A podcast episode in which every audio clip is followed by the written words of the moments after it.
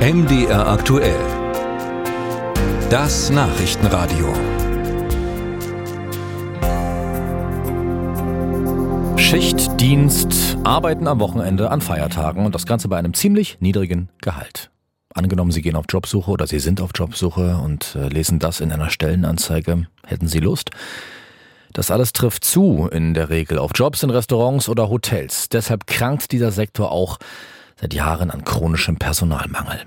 Das war ein Grund dafür, Ausbildungsberufe wie Koch oder Hotelfachfrau zu reformieren und den Zugang zu erleichtern. Und siehe da, vergangenes Jahr immerhin über 21.000 Ausbildungsstarts deutschlandweit. Den neu strukturierten Gastrobereich schaut sich heute Morgen mal die Kollegin Ulrike Schuld näher an. Es interessieren sich wieder deutlich mehr Jugendliche für eine Ausbildung in der Gastronomie. Das hat Silvia Eichler von der Dresdner Berufsschule für Gastgewerbe schon im vergangenen Schuljahr deutlich gespürt. Also als erstes waren wir äh, sehr glücklich darüber, dass die Klassen wieder voll sind. Es gab ja ähm, starken Rückgang der Ausbildungszahlen in den letzten Jahren ähm, durch Corona natürlich noch mal ganz verstärkt. Und wir haben an meiner Schule am BSZ für Gastgewerbe hier in Dresden drei zusätzliche Klassen noch eröffnet zu Beginn des Schuljahres. Also die Anmeldungen haben uns überrannt sozusagen. Der Trend hält an, teilt die IHK Sachsen auf Anfrage mit. Für das neue Ausbildungsjahr wurden bis Ende Juni schon knapp 20 Prozent mehr Ausbildungsverträge unterschrieben als im Vorjahresmonat. Die Lehrerin und Fachberaterin Silvia Eichler sieht verschiedene Gründe dafür, etwa ein gestiegenes Ausbildungsgehalt, gelungene Kampagnen der Branche und modernisierte sowie neu zugeschnittene Ausbildungsberufe. 2022 neu entstanden ist der Ausbildungsgang zur sogenannten Fachkraft Küche, eine zwei- statt dreijährige Ausbildung.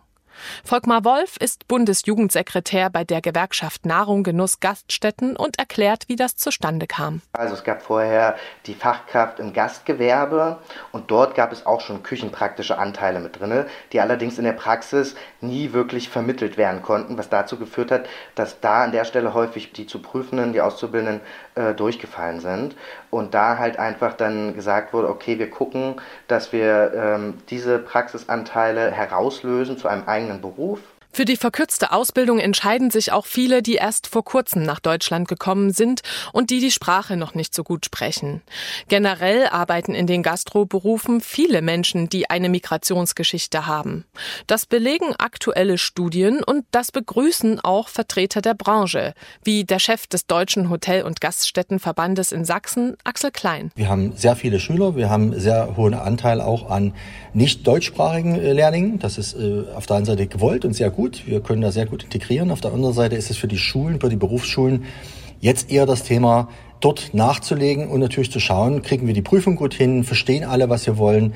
Das Thema Deutschsprachunterricht spielt eine viel größere Rolle. Silvia Eichler von der Berufsschule in Dresden erklärt, der DATS, also der Deutsch als Zweitspracheunterricht, werde in den letzten Jahren ausgebaut. Zuletzt sei das an ihrer Schule auch, aber nicht nur deutlich geworden in der Fachkraft Küche-Klasse. Dass das ganz, ganz wichtig ist, dass man dort eben auch intensiv dann mit Staatsunterricht ähm, diese Schüler beschult. Und im ersten Ausbildungsjahr geht es erstmal darum, vor allem auch weiter Deutsch zu lernen. Und im zweiten und dritten Ausbildungsjahr geht es dann in die konkrete Fachsprache. Und mit den wachsenden Deutschkenntnissen steigen auch die Chancen, nach zwei Jahren Ausbildung die Prüfungen zu bestehen.